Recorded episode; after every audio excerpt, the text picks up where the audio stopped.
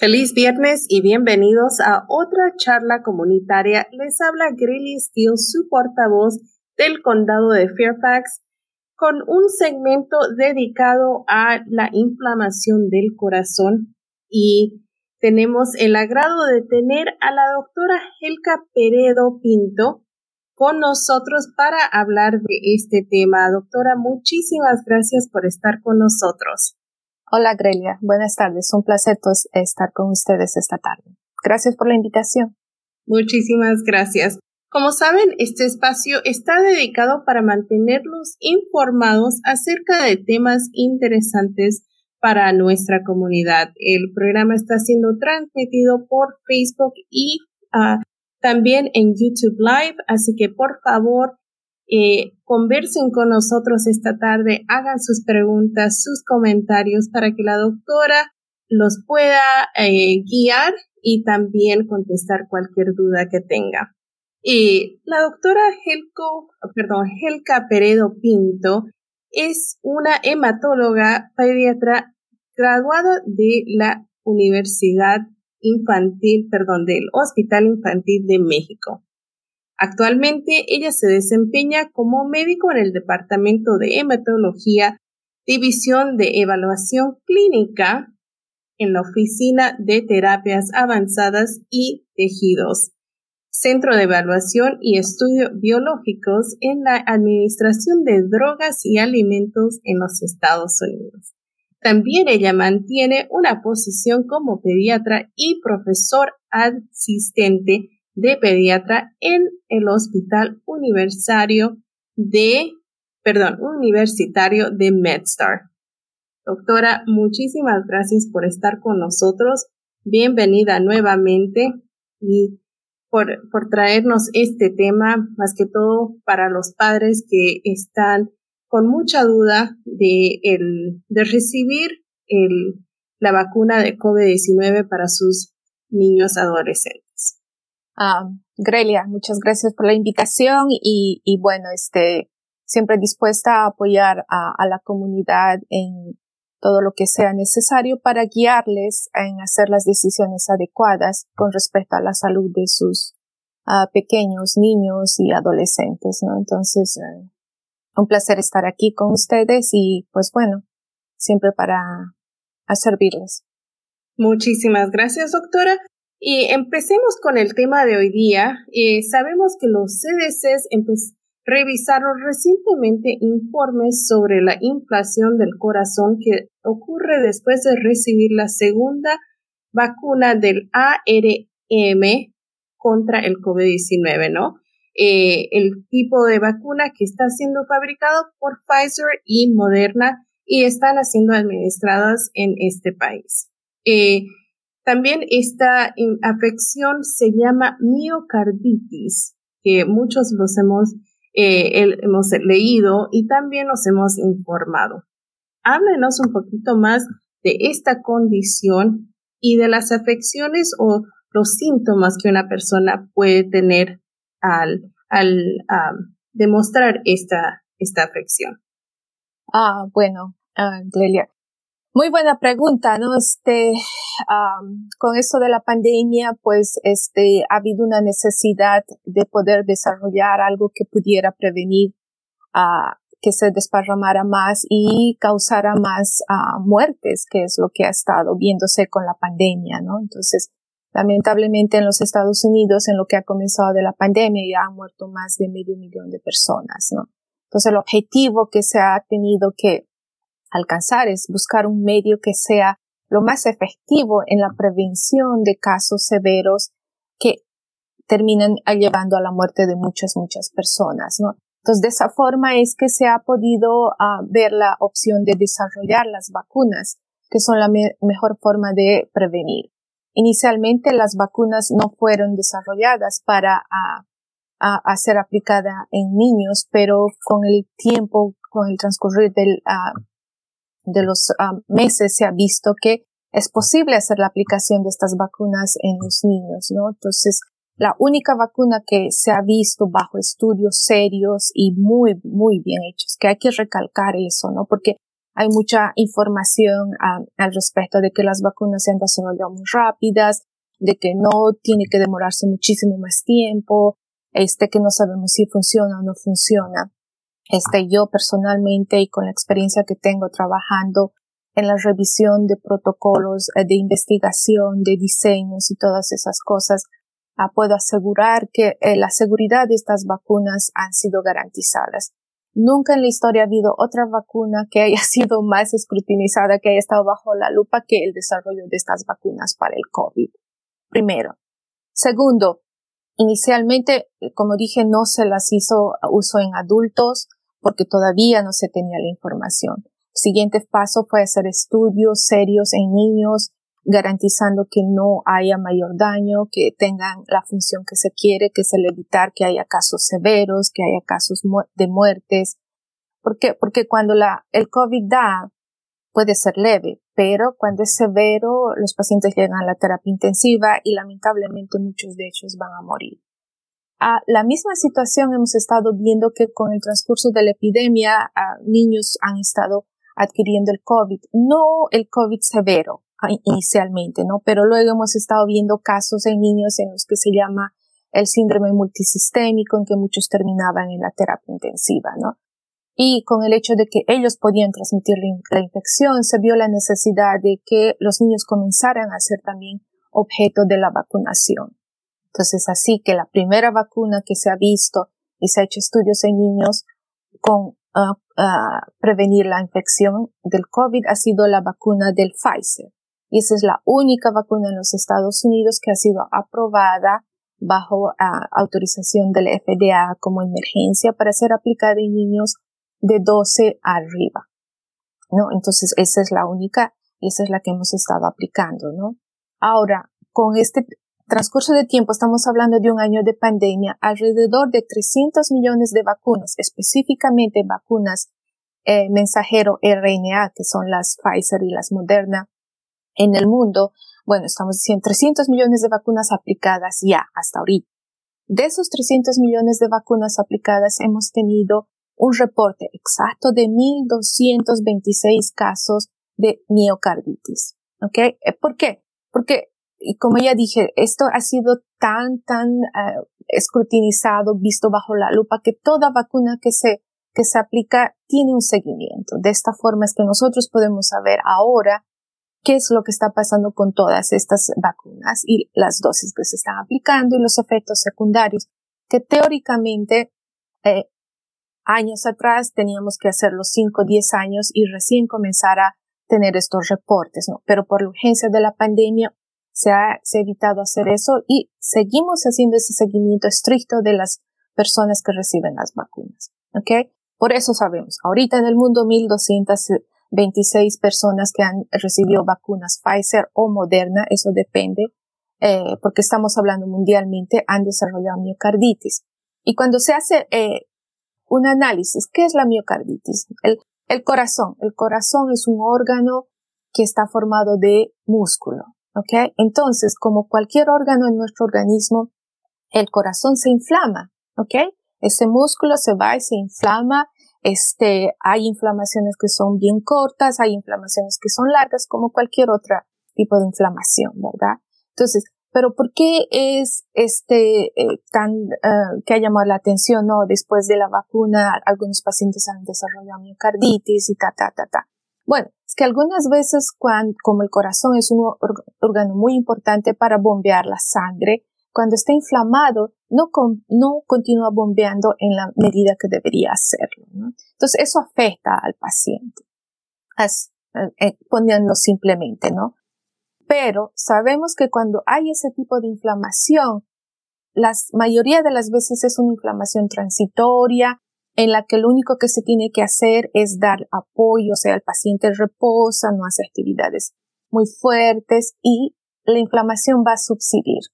Y eso es lo que se ha visto en los niños, ¿no? O sea, de los 1.200 casos que se tiene actualmente reportados, haciendo un análisis porque se revisa caso por caso, aproximadamente 500, 500 de esos 1.200 son en eh, personas o pacientes o sujetos menores de 30 años, ¿ok? Entonces, por eso un poco se ha visto que ya porque son menores de 30 años, el mayor riesgo va a ser en la, eh, en la clase, en el grupo de jóvenes. Y es así, se ha ido viendo que este, el, grupo de población más afectado son los que tienen de 16 a 24 años de edad. ¿Ok? Ese es el grupo afectado porque tenemos estadística. Pero viéndolo así en, en, en general, podemos decir que si, se ha aplicado un millón de vacunas en varones de este grupo de edad, 60 personas podido desarrollar la, la inflamación del corazón. Ha sido unas inflamaciones leves que nosotros consideramos aceptables. Este, no han tenido complicaciones en las que los pacientes han ido al, hospital, han sido eh, evaluados. Se los evalúa por medio de eh, exámenes de sangre, son pequeñas muestras, se sacan marcadores en la sangre, se hace un electrocardiograma, eso se ponen los electrodos en el pecho, y algunas veces, si es necesario, se hace una resonancia magnética, ¿no? So, hay criterios para decir, oh, sí, esta es una miocarditis severa y ta, ta, ta, ta, ¿no? Entonces, haciendo toda esa evaluación, se ha visto que los jóvenes que han tenido este tipo de, de inflamación han tenido la forma más severa, han ido al hospital y al día siguiente la mayoría ya estaba de vuelta en su casa, ¿no? Entonces, este, que, eh, ¿qué pasa con esos pacientes? Ya se sabe que el 80% de esos pacientes han recuperado normalmente y están siguiendo con su vida, ¿no? Entonces, esa es la, más o menos lo que pasa con, con esa nueva cosa de la miocarditis, ¿no? Con esta nueva condición. Entonces, si hacemos los cálculos, el riesgo todavía es bajo de, de que se presente esta, eh, esta condición, ¿verdad? Y definitivamente, definitivamente, porque si tú ves este, ah, mira, la inflamación del corazón, la miocarditis, es un, es un proceso que se sabe que existe y es uh, desencadenado por muchas otras, otras infecciones virales, este, algunos medicamentos, personas que han tenido radiación hacia el tórax, este, metales pesados, eh, infecciones. Todo tipo de infección viral puede desencadenar una miocarditis. No es algo restringido a la, desarrollarlo después de la vacuna, ¿no? Cualquier virus puede desarrollar. Entonces, si vemos eso, ah, la, la, estadística de la prevalencia de miocarditis en toda la población en general es, tenemos 22 eh, cada 100.000 pacientes pueden desarrollar la miocarditis, ¿no? Entonces, viéndolo así, decimos 60 pacientes de un millón que han recibido la, la vacuna, este, desarrollarían la miocarditis, ¿no? Podemos decir, oh, bueno, dices, no, un caso es un caso. Idealmente y en, en un escenario perfecto, nos gustaría tener una vacuna que no produzca absolutamente nada, ¿no? Pero esa es la realidad ahora. Y viendo los números, o sea, definitivamente, y es por eso que el FDA y el CDC, todas las agencias que están todos los días uh, involucradas en asegurar la uh, como se dice, safety de los, del, del paciente, este pues se ha decidido, ¿no? Sí, esto es, pero el beneficio es mucho mayor, el riesgo es mínimo, entonces se tiene que continuar dándola y no se ha cambiado la política respecto a la vacunación con estas dosis. Claro, entonces los beneficios de la vacuna sí, eh, siguen superando los riesgos conocidos y potenciales del, del virus, ¿no? Entonces, ¿qué le dice a los padres eh, día a día usted de, acerca de la vacuna? ¿Cuál es el ánimo que se les da? Eh, y también cómo se les educa a los padres a reconocer de que eh, sí hemos visto que los casos en jóvenes han, han no han tenido, eh, no han llegado a mayor, ¿no? Pero eh, que la importancia de la vacuna para evitar el contagio en la población es mucho más importante. Eh, sí, ¿no? O sea, yo como, como cualquier padre o cualquier persona, pues eh, tendría ese temor, ¿no? Un poco, este, las noticias, todo eso dice, eh, un, paciente, un paciente con miocarditis y todas esas cosas, ¿no? Entonces, sí es un poco asustador para los padres pensar eso, ¿no? Pero también tenemos que hacerles razonar de que, por ejemplo, a con la vacuna se está evitando que, por ejemplo, este, el niño enferme y el niño contagie a otros en la familia si es que no han sido vacunados, que ese niño pueda llegar a la terapia intensiva, a la terapia intensiva, ¿no? Dentro de la evaluación que se ha hecho con respecto al beneficio riesgo, este, pues se, ha visto que se definitivamente se va se ha disminuido hasta por un caso de miocarditis, 11.000 pacientes no van a infectarse. Por, por esas mismas eh, situaciones no van a llegar a, ser hospitalizados, se va a evitar la muerte, ¿no? Entonces hay que ver el cuadro completo, ¿no? De qué es lo que el impacto que se está haciendo con lograr que este, eh, los niños, en este caso mayores de 12 años, reciban la vacuna, ¿no? Y también decirles, ¿no? Ah, estos son los signos de alarma, este, si tienen dolor de pecho, están con una fiebre persistente, están cansados, este, no tienen, eh, tienen problemas para respirar o sienten que el corazón está latiendo muy fuerte. Entonces, este, contacta a su médico, ¿no? Es, es, es importante hacer esa cercanía, ¿no? Como pediatras, les decimos, no sabes que aquí es, llamas a cualquier hora, si tienes dudas, este, me avisas, este, pero lo mejor que se puede hacer en esta situación, pues es continuar con la vacuna porque ya se ha visto que da más beneficios que riesgos, ¿no? Entonces, darles esa, perspectiva de que, eh, uno, sí hay un riesgo, pero es un riesgo que es manejable, uno. Dos, este va a prevenir eh, una enfermedad severa, ¿no? Y a propósito, o sea, sabemos que el COVID como virus, el SARS-CoV-2, puede producir miocarditis, así, sin necesidad de tener una enfermedad severa. Los pacientes con enfermedad multisistémica en, pediatría desarrollan inflamación del corazón. Pacientes que han desarrollado eh, COVID severo, que han llegado a la terapia intensiva, que han estado eh, hospitalizados, también tienen una miocarditis, pero es una miocarditis, una inflamación del corazón que es tan severa que muchos nunca van a recuperar.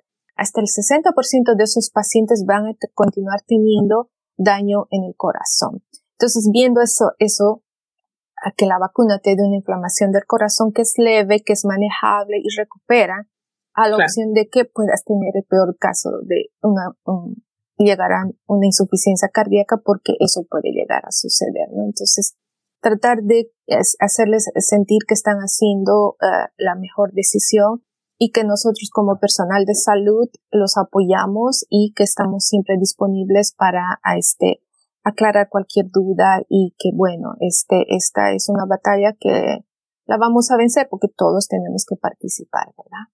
Claro. Entonces, uh, les animamos, ¿no? A los padres a que continúen con sus esfuerzos para vacunar a sus adolescentes y también es importante lo que dice, ¿no? De que las personas que están sufriendo de esta condición se están recuperando a medida de que la infección o la afección está pasando. Así que es, eh, es, es importante seguir animando a los padres a que busquen la, la forma de vacunar a sus adolescentes. Definitivamente, definitivamente, este, Ahora tenemos la, la, suerte y la bendición, yo les voy a decir honestamente, de que aquí nosotros podemos disponer vacunas para todos, ¿no? Este, y hay que aprovecharlo, ¿no? Porque sabemos que hay muchos lugares en, en el mundo que no tienen esa opción de poder acudir y tener una vacuna, ¿no? Entonces, este, um, decirles a los padres de familia, um, a los abuelitos, a los tíos, a, los primos, a, todas las personas que tienen la capacidad de influir en las decisiones eh, en la familia, porque sabemos, nuestra comunidad son núcleos de familias cerrados, muy, muy cercanos, ¿no? Entonces, si uno en la familia es el que va a ser el impulsor y el que va y dice, ¿saben qué? Esto es lo mejor que se puede hacer, va a ayudarnos a nosotros como va a ayudar a al, al, al hermanito, a la niña o al adolescente, y a la larga afecta a toda la comunidad, ¿no? Porque la comunidad hispana, mal que mal, sabemos la estadística, ha sido golpeada muy duramente por el COVID. Hay muchas eh, consecuencias y situaciones, ¿no? Socioeconómicas, todas esas cosas, ¿no? Que hace que nuestra comunidad sea la más afectada y tenga las complicaciones más, eh, salga perdiendo, como diríamos, más que otros, ¿no? Porque no se tiene toda todavía esa, esa, esa cuestión de que tener todos los recursos y que nos apoyen, ¿no? Entonces, si hay un arma que sea para prevenir casos severos, para prevenir que el abuelito en la familia se enferme, o prevenir que mi papá llegue a la terapia intensiva. Y yo como adolescente, este, voy y digo, pues, ¿saben qué? Me pongo la vacuna, ¿no? Y, y bueno, si acaso, este, no me da algo, pues bueno, es algo que es manejable y lo voy a superar. Pero con el COVID es totalmente diferente, ¿no? Se ve la, las complicaciones crónicas hasta meses después. Gente que enferma, que hasta ahorita no puede recuperar completamente, ¿no? Entonces, la mejor arma que tenemos ahorita es prevenir con la vacunación. No estamos diciendo que no se van a enfermar. Si se enferman va a ser una enfermedad que sea leve, que no los va a llevar a la terapia intensiva, que no les va a llevar a necesitar que este, estén intubados y que eh, todas esas situaciones que yo creo que mucha gente en nuestra comunidad, yo aseguro y, conozco, ¿no? De, de, una familia, dos, tres en la, en la terapia intensiva, que se han muerto los papás, se han muerto los abuelitos. Entonces, esas situaciones yo creo que ya no las queremos ver más en, en, en ninguna parte, ¿no? Pero más en nuestra comunidad, que es la que está sufriendo los duros golpes de la pandemia, ¿no? Claro, y, y el, el, saber de que usted está día a día también eh, en los hospitales, está viendo los datos, está viendo eh, los reportes que están llegando, entonces usted tiene mayor uh, conocida de los riesgos de, de lo que está ocurriendo eh, a nivel nacional y también internacional. Y como usted nos dice, aquí eh, en este país tenemos eh, ahorita está ah, abierta la, coordinación para recibir la vacuna con o sin cita. Eh, hoy día me encuentro en el centro de gobierno del condado, donde estamos viendo a personas hasta las 4 de la tarde sin cita, ¿no? Entonces, usted puede venir, uh, puede traer a sus adolescentes o a, cualquier persona en, en, su casa o en su núcleo eh, personal para que venga y reciba la vacuna, que es lo más importante que podemos hacer contra esta batalla con el COVID. Eh, queremos saludarle a Alcides Salgado, que nos está viendo por vivo. Muchísimas gracias por sintonizar y para las personas que nos están viendo por Facebook y también por YouTube, por favor hagan sus preguntas a la doctora que está aquí dispuesta a contestarle sus preguntas. Doctora, una última recomendación para nuestros padres que eh, también están siendo afectados tal vez económicamente, eh, tal vez algunas barras con los horarios de, de sus trabajos y no están viendo la forma de llevar a sus niños, ¿no? Nosotros les decimos que pueden eh, hacer que los niños vayan con una persona mayor de 18 años, así que hay bastante flexibilidad, pero ¿cuál ha sido eh, su recomendación para los padres? Decirles que, bueno, las vacunas este, es algo que a nuestros hijos los han estado recibiendo desde que tienen la primera vacuna que se pone a un niño es a los ocho, ocho semanas de vida, ¿no? Entonces hay esa experiencia de que se puede lograr mucho con la prevención mediante las vacunas, ¿no?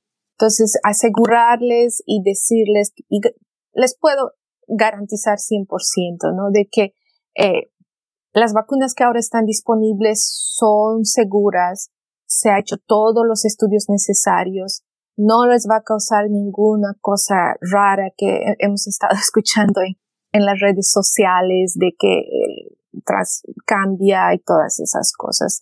No, no, no. Todo eso es eh, falta de información, ¿no? Entonces, si acaso los papás tienen cualquier duda respecto a la vacuna, vayan a los centros de gobierno autorizados y busquen la información. Por ejemplo, el CDC, el C eh, o Fairfax County también, ¿no? Creo, imagino que tiene información en español. Está el CDC, el FDA, está la Asociación Americana de, eh, de Medicina. Todos esos tienen informaciones respecto a los pros, los contras, los riesgos, los, los beneficios de las vacunas. Entonces, una cosa que es muy importante para los padres es no escuchen al amigo, al vecino o algunas eh, posts que están en las redes sociales. No siempre tratar de buscar información que es fidedigna, que es eh, segura, ¿no? Entonces, para eso están, y Fairfax tiene su portal, el CDC tiene su portal, el FDA tiene portal, o sea, se, se pone ahí www.fda, www Fairfax County y tenemos la bendición de que puedes escoger en español. Entonces toda esa información es muy importante. No se queden atrás, sigamos batallando juntos. Esto es algo que se va a vencer. Ah, ya estamos casi, casi retornando a lo que eh, es la vida normal que se hacía hace un año. Vamos a hacerlo, pero lo vamos a hacer juntos y todos ponemos un granito de arena, ¿no? ¿Cuál es ese granito de arena? Que todos en la familia que sean mayores de 12 años hayan recibido su vacuna y pues bueno, así nos protegemos todos, ¿no? Yo estoy protegida, te protejo a vos, tú te proteges, proteges al, al que está a tu lado, ¿no? Protejo a mi familia, protejo a mi comunidad, a mi iglesia, a mi barrio, ¿no? Entonces, hagamos una comunidad y pues bueno, hay que superar esto juntos, ¿no? Exacto, y eh, estábamos mostrando las imágenes de la registración de citas en español y como dice la doctora, todos los recursos los tenemos eh, si no es bilingüe, es multilingüe eh, en siete otros idiomas. Así que por favor, acérquese, pregunte, use también estas redes sociales del condado de Fairfax para hacer sus preguntas y nosotros estamos juntos a ustedes.